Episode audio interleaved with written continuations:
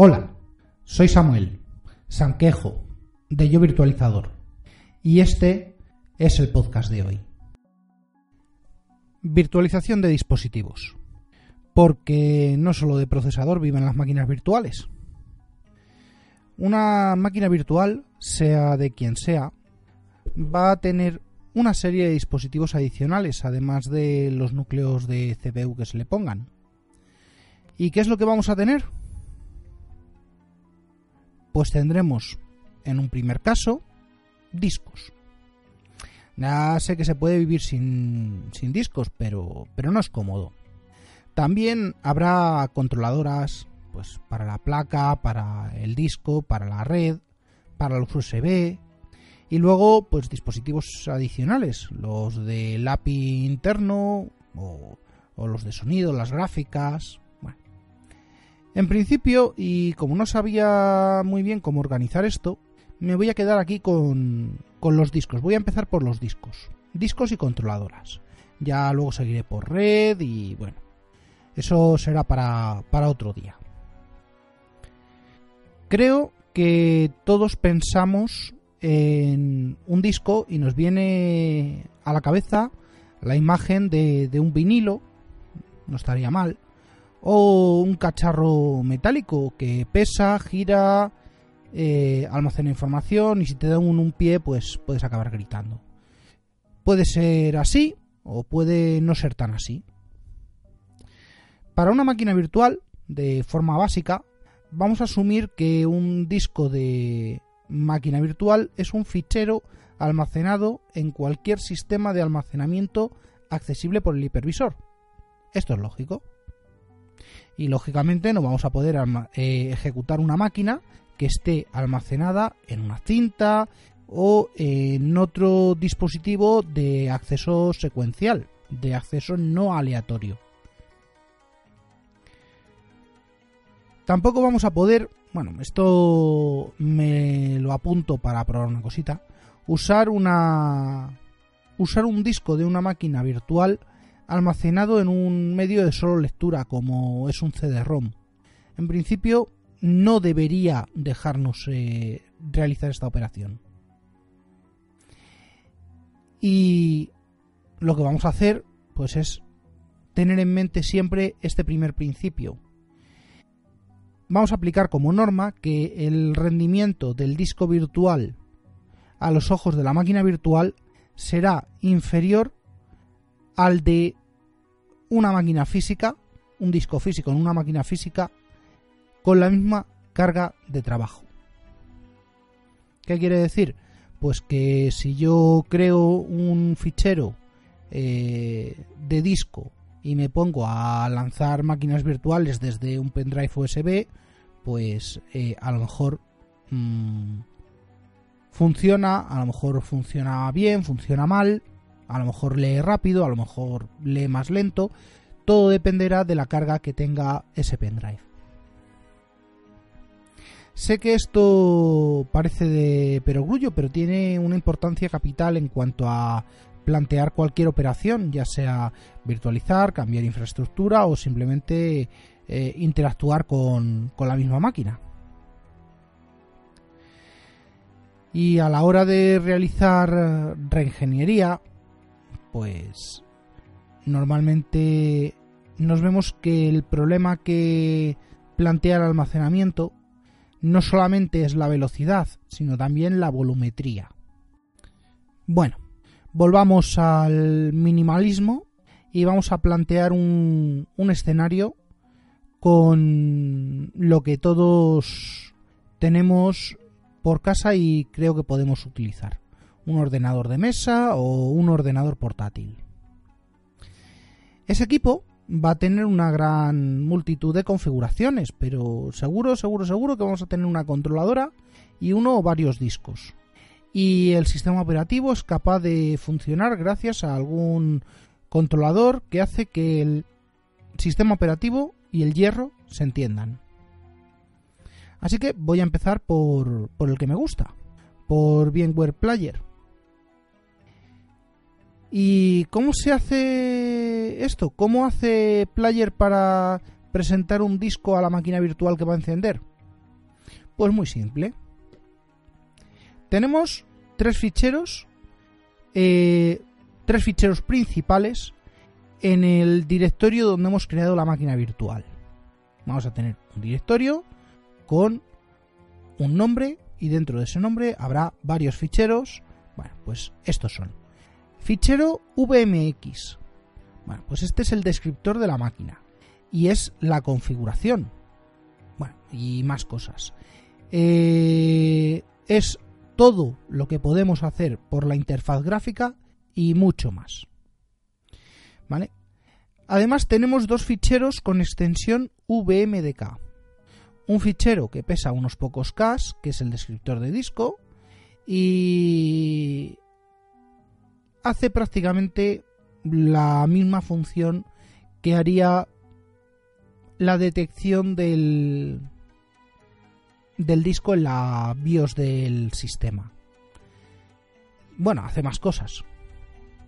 Y el otro fichero VMDK, pero esta vez un fichero grande o, o varios, que son los que contienen los datos del disco en sí.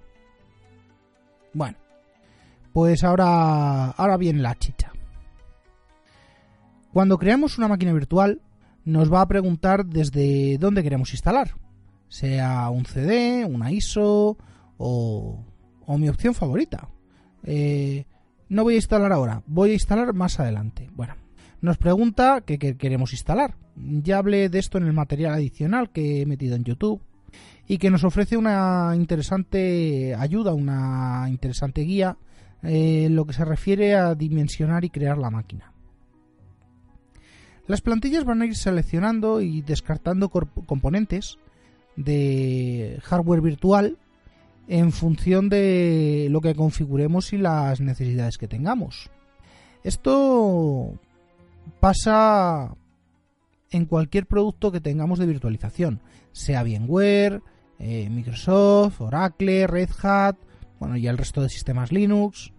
Bueno, los otros fabricantes también hacen lo propio lo que al final va a hacer que tengamos bueno, tendremos que revisarlo, pero nos vamos a librar de editar a mano el fichero o la línea de comandos que puede acabar siendo muy complejo.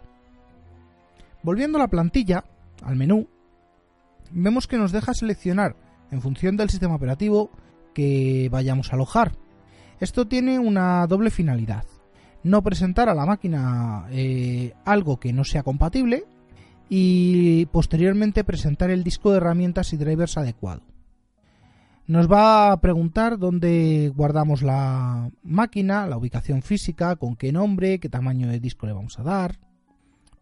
en este punto, puesto que le hemos dicho qué sistema vamos a meter, pues eh, VMware Player nos ha preparado una serie de parámetros para no tener problemas o al menos no tener demasiados problemas. Y lo único que necesita es que confirmemos la propuesta de espacio o lo más habitual, que ampliemos la propuesta.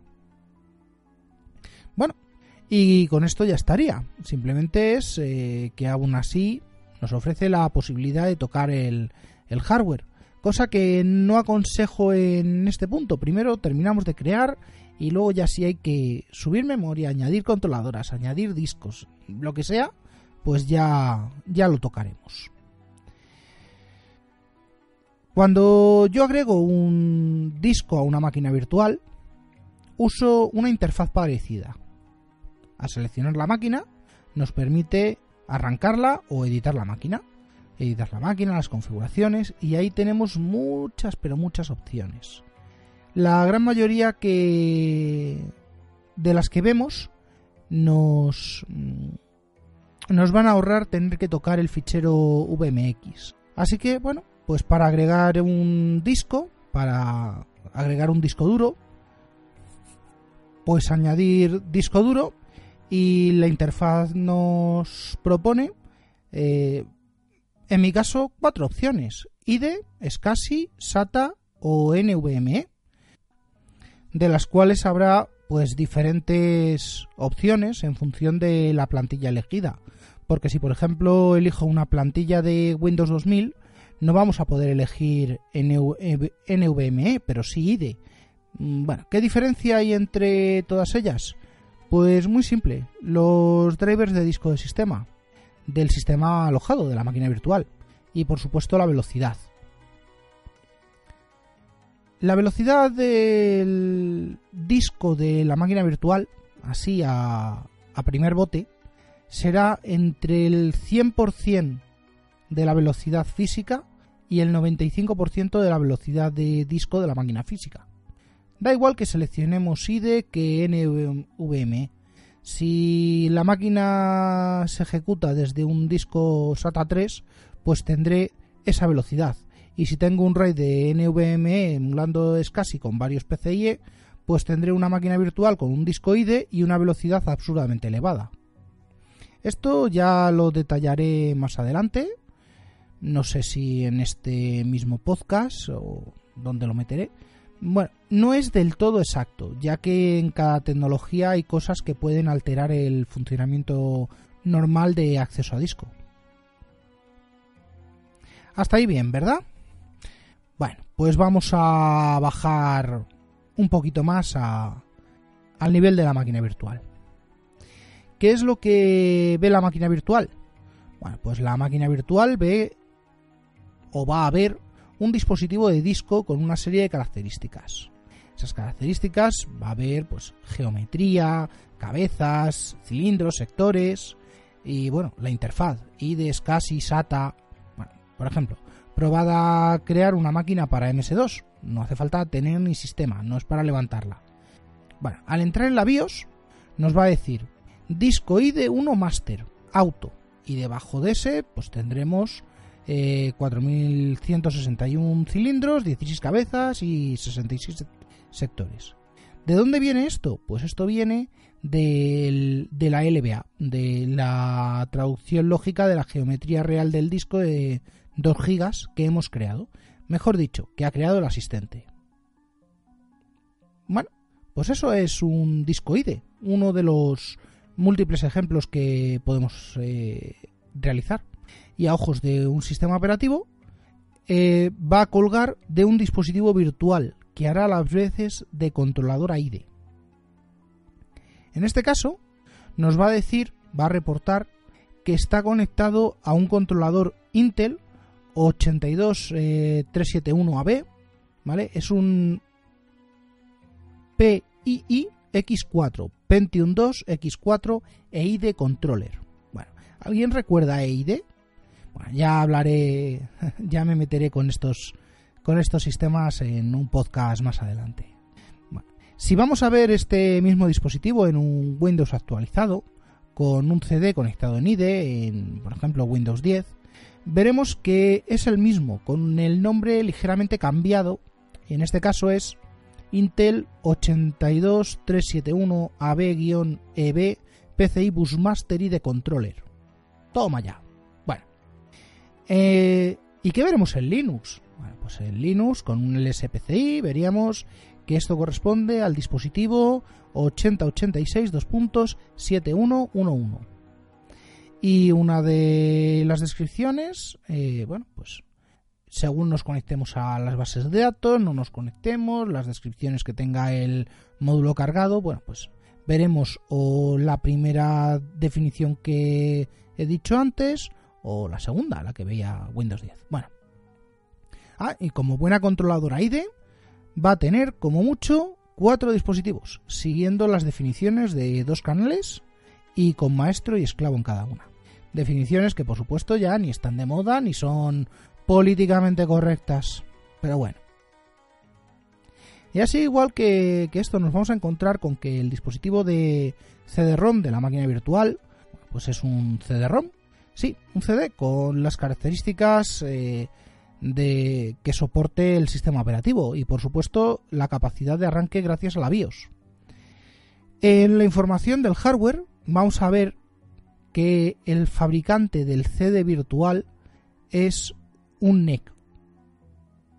Y claro, vamos a ver también los datos del firmware virtual y demás. Esto es un se pretendió crear un dispositivo estándar con firmware abierto o obtenido a partir de firmware abierto y bueno, pues funciona. mm, solo se puede pedir eso, que funcione.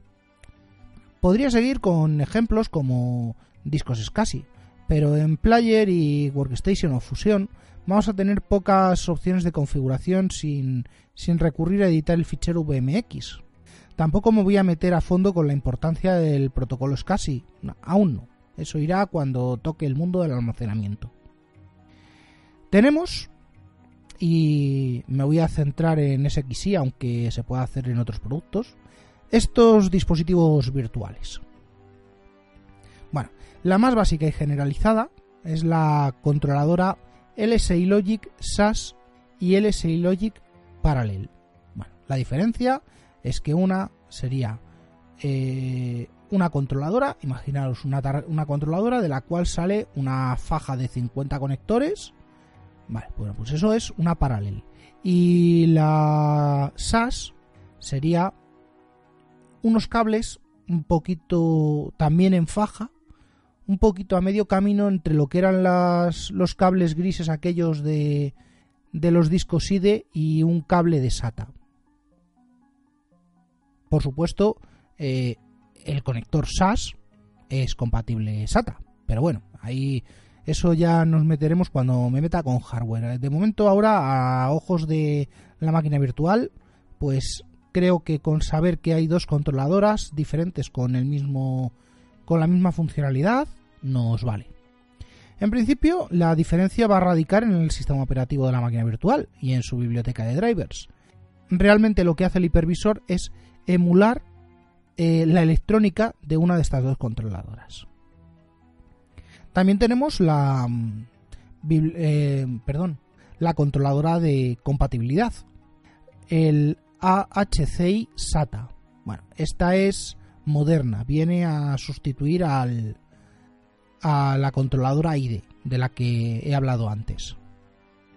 Y NVMe, esta es la última, la más moderna de las implementaciones. Y emula precisamente eso, un disco NVMe con interfaz PCI Express y enchufado al bus PCI Express en un slot 1X. Tenemos una última que es exclusiva de VMware y es la VMware eh, para virtual. Esto es un controlador puramente virtual, no emula ningún hardware existente. Eso implica que el driver puede hablar mucho más directamente con el hardware sin necesidad de emular un hierro determinado. Y bueno, pues nada, la, nos queda la más antigua de todas, de todas las SCSI, por compatibilidad. La BusLogic Parallel, con drivers de VMware para Windows mm, o drivers antiguos del fabricante compatible, eh, Milex o los del kernel de Linux. Esta la veríamos pues como dispositivo BusLogic BT946 y 1004B 2.1040. Por ejemplo, estos serían los identificadores de PCI de, esa controladora. Bueno, todo esto que parece tan, eh, tan complejo se resume en poco. Todo disco necesita una controladora de algún tipo. Y de cara al sistema operativo, eh, nos va a proporcionar eh, diversos beneficios o limitarnos en alguna característica. La otra cara de la moneda reside en que si me pongo a crear discos NVMe en una máquina, por más que quiera conseguir eh, velocidad, lo que voy a conseguir es la concurrencia y el caudal del disco físico de donde del medio donde tengamos almacenados los ficheros VMDK. Y si es un disco mecánico USB, bueno, vamos a ser buenos. Mecánico USB con protocolo UAS y USB 3.0. Bueno, pues tendremos eso. Tantos discos haciendo peticiones de lectura o escritura por un único puerto, un único dispositivo y encima es de serie. Bueno, en resumen, por este lado y viendo que se va alargando el tema, vamos a partirlo en dos. Y voy a cerrar con unos números que siempre gusta. Tenemos ahí que una máquina virtual puede tener mm, hasta cuatro dispositivos IDE o hasta cuatro discos SATA. La fiesta comienza con los discos SCSI, de los cuales podemos tener hasta 60, repartidos en cuatro controladoras. Recordemos que un bus SCSI cuenta a la propia controladora como un dispositivo más, y los buses tienen una longitud de 16 dispositivos, con la excepción de, bus de la BusLogic antigua, que solo soporta 8, eh, 8 dispositivos, 28 discos en total. Bueno, yo creo que jamás he tenido ningún montaje en el cual o del cual he necesitado que una máquina virtual tenga más de 30 discos. Pero bueno, oye, cada uno lo que necesite. Bueno, en cuanto a NVMe, pues em, lo mismo de lo mismo. Hasta 60, pero no por la controladora, sino por las conexiones PCIe que soporta el chipset virtual. Bueno, seamos realistas, ya le gustaría a un minero tener una placa base con 60 conectores PCIe 1X.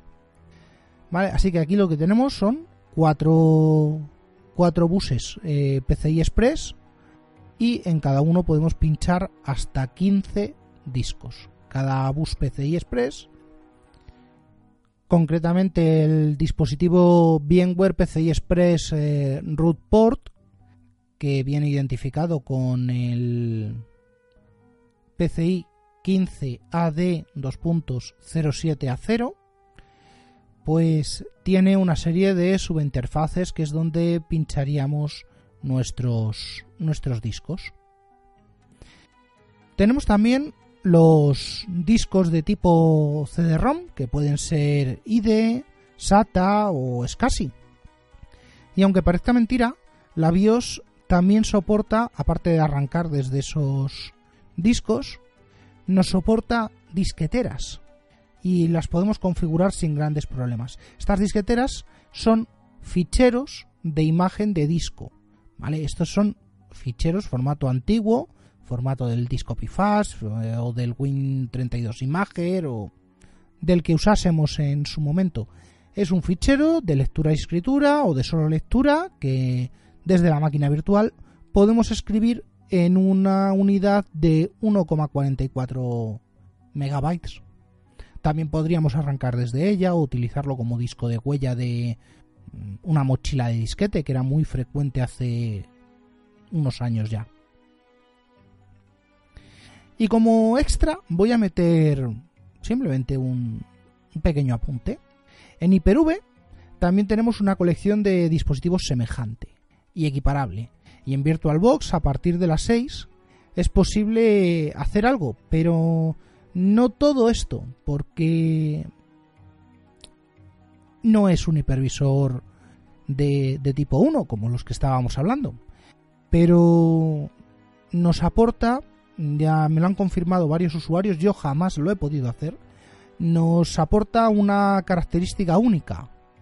Y es que mm, es posible grabar CDs y DVDs desde la máquina virtual al dispositivo óptico del host. Esto VMware no lo hace, KVM que yo sepa no lo hace, eh, Hyper-V que yo sepa no lo hace, y los productos anteriores de Connectix tampoco lo hacen. Y aquí como han añadido, y como en este momento no tengo ningún KVM con el, con el que probar, jugar y entretenerme, pues he pedido a Nipegun que me pasase un LSPCI de una máquina virtual de uno de sus Proxmox y me lo ha pasado. Y simplemente lo que voy a hacer es comparar el hardware virtual de KVM con el hardware virtual de VMware. Los dos son hipervisores de tipo de tipo bare metal de tipo 1 y nos permiten pues mm, diversas cosas que en un tipo 2 pues no estarían del todo permitidas. Así que vamos a empezar por lo que es el host bridge. El host bridge, en el caso de, de VMware, se trataba del, chip que os he comentado antes.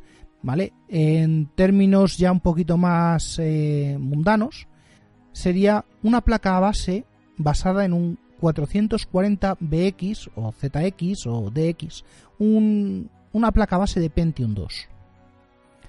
¿Vale? En el caso de Proxmox es un 440FX, ¿vale? En lugar de ser el 8086 7190 es el 8086 1237, ¿vale? En los subsistemas, ¿vale? Nos marca el nombre del hipervisor, el nombre del fabricante de la placa.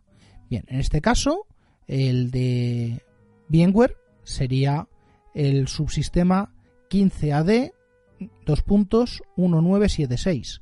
El subsistema de eh, Proxmox es, leo textualmente, Red Hat Incorporated QEMU Virtual Machine. Y su identificador es el 1AF4 2.1100. Bien. ¿Qué significa esto? Pues simplemente mm, no significa absolutamente nada. Nos desvela, eh, igual que nos desvelaría en un equipo físico, el fabricante de la placa base. Bueno, pues tenemos más, más productos, más diferencias. Por ejemplo, el, en el caso de VMware, por ejemplo, leo textualmente Intel Corporation 82371AB-EB-MB P IIX4 ISA, ¿vale? Tenemos ahí el bus ISA en el 8086 7110 y en el caso de eh, KVM, KVM de Proxmox, nos indica bastante más información que el LSPCI de, de VMware. En este caso, también indica que el subsistema es eh, Red Hat QEMU Virtual Machine pero nos dice que la emulación la realiza sobre Intel Corporation, eh, bueno, ta ta ta ta, P, eh, X3 ISA, vale. Esto, ¿cómo se llamaba? Bueno, pues esto era una placa Natomi, perdón, Natoma o Triton 2, ¿vale? La placa base por excelencia de cuando salieron los primeros Pentium 2, los primeros mendocinos, el infame formato del slot 1 y por supuesto se trajo gran parte de las virtudes de los chipsets de Pentium Pro. Bueno, más tenemos más diferencias relevantes. Por ejemplo, en el ACPI, por ejemplo, nos marca exactamente el mismo. La controladora USB nos marca ligeras diferencias, por ejemplo la 8086-7020 en el caso de, de KVM, ¿vale? Con Universal Host Controller Interface. Pero en VMware, salvo que se active a propósito, no nos va a marcar. No vamos a tener puertos USB en un SX. Bien, eso lo puedo considerar medianamente lógico. ¿Qué más tenemos? Pues nos vamos a la controladora, la VGA. Bueno, pues la VGA, en el caso de VMware, sería la 15AD0405, ¿vale? Y el texto que nos incorpora es eh, VMware Super VGA 2 Adapter. Bien, no está mal. Es un adaptador como cualquier otro y tiene drivers desde el año que pidáis en el kernel de Linux. Bien, ¿Qué pasa en KVM? Bueno, pues KVM no puede utilizar ese identificador ni ese dispositivo. Eh, Red Hat fabricó bajo su nombre el identificador de, hardware de Red Hat es el 1AF4, pues eh, diseñó el dispositivo 1234 PCI de Vice 1234, perdón, vendor de Vice 1234 PCI de Vice 1111 como su propia VGA compatible controller. Bien. Todo esto, ya lo avanzaré más adelante, es el sistema de drivers de Virtio. Virtio no solamente es un conjunto de controladores, sino que hace bastantes más funciones. ¿vale? Por ejemplo, en, en VMware tenemos el controlador, el agente de máquina virtual, ¿vale? Que estaría en el dispositivo 15AD 70, perdón, 0740, ¿vale? Que es el Virtual Machine Controller Interface. Bien, esto le permite al hipervisor comunicarse con la máquina aún no teniendo, aún sin tener eh, eh, los agentes, las tools instaladas. Tenemos un equivalente en... ¿Cómo se llama? En KVM. Pues eh, sí y no. Tenemos estas funciones divididas en varios. Y además tenemos más dispositivos, como por ejemplo eh, en este caso sí lo, lo reconoce como tal, en VMware no lo tiene como tal, no lo muestra. El eh, Red Hat Incorporated Virtual Memory Balloon. Vale, ¿qué es el balloon? Bueno, pues esto ya lo explicaré. Es la compresión de memoria. ¿Qué más tenemos? Pues me he encontrado con una gran sorpresa. Y es que si bien decía yo que en VMware tengo la controladora SATA con un máximo de 4 puertos, de 4 discos soportados. La controladora de KVM es una ICH9R, una 8086 2922, podéis buscarla tranquilamente, eh, la cual soporta 6 discos. Dice 6 port SATA controller. Oye, pues muy bien, 6 discos SATA. Al final los voy a tener en un pendrive USB, así que que diga lo que quiera.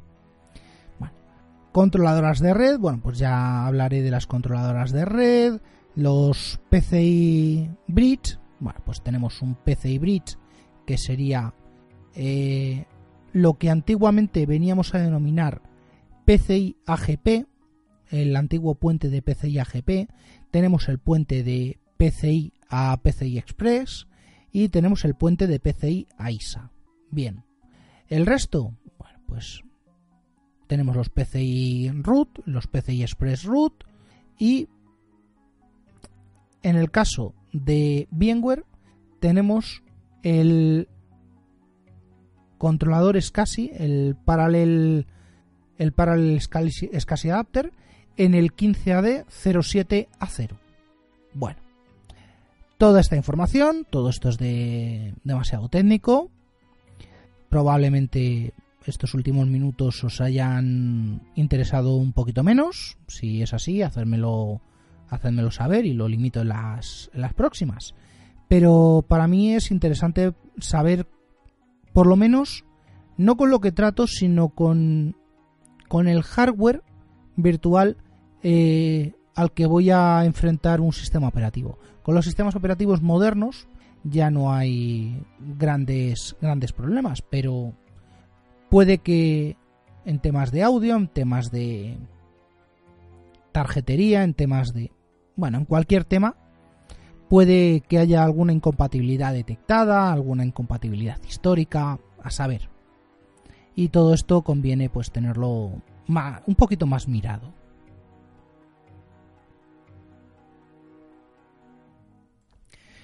Así que sin más, aquí me despido.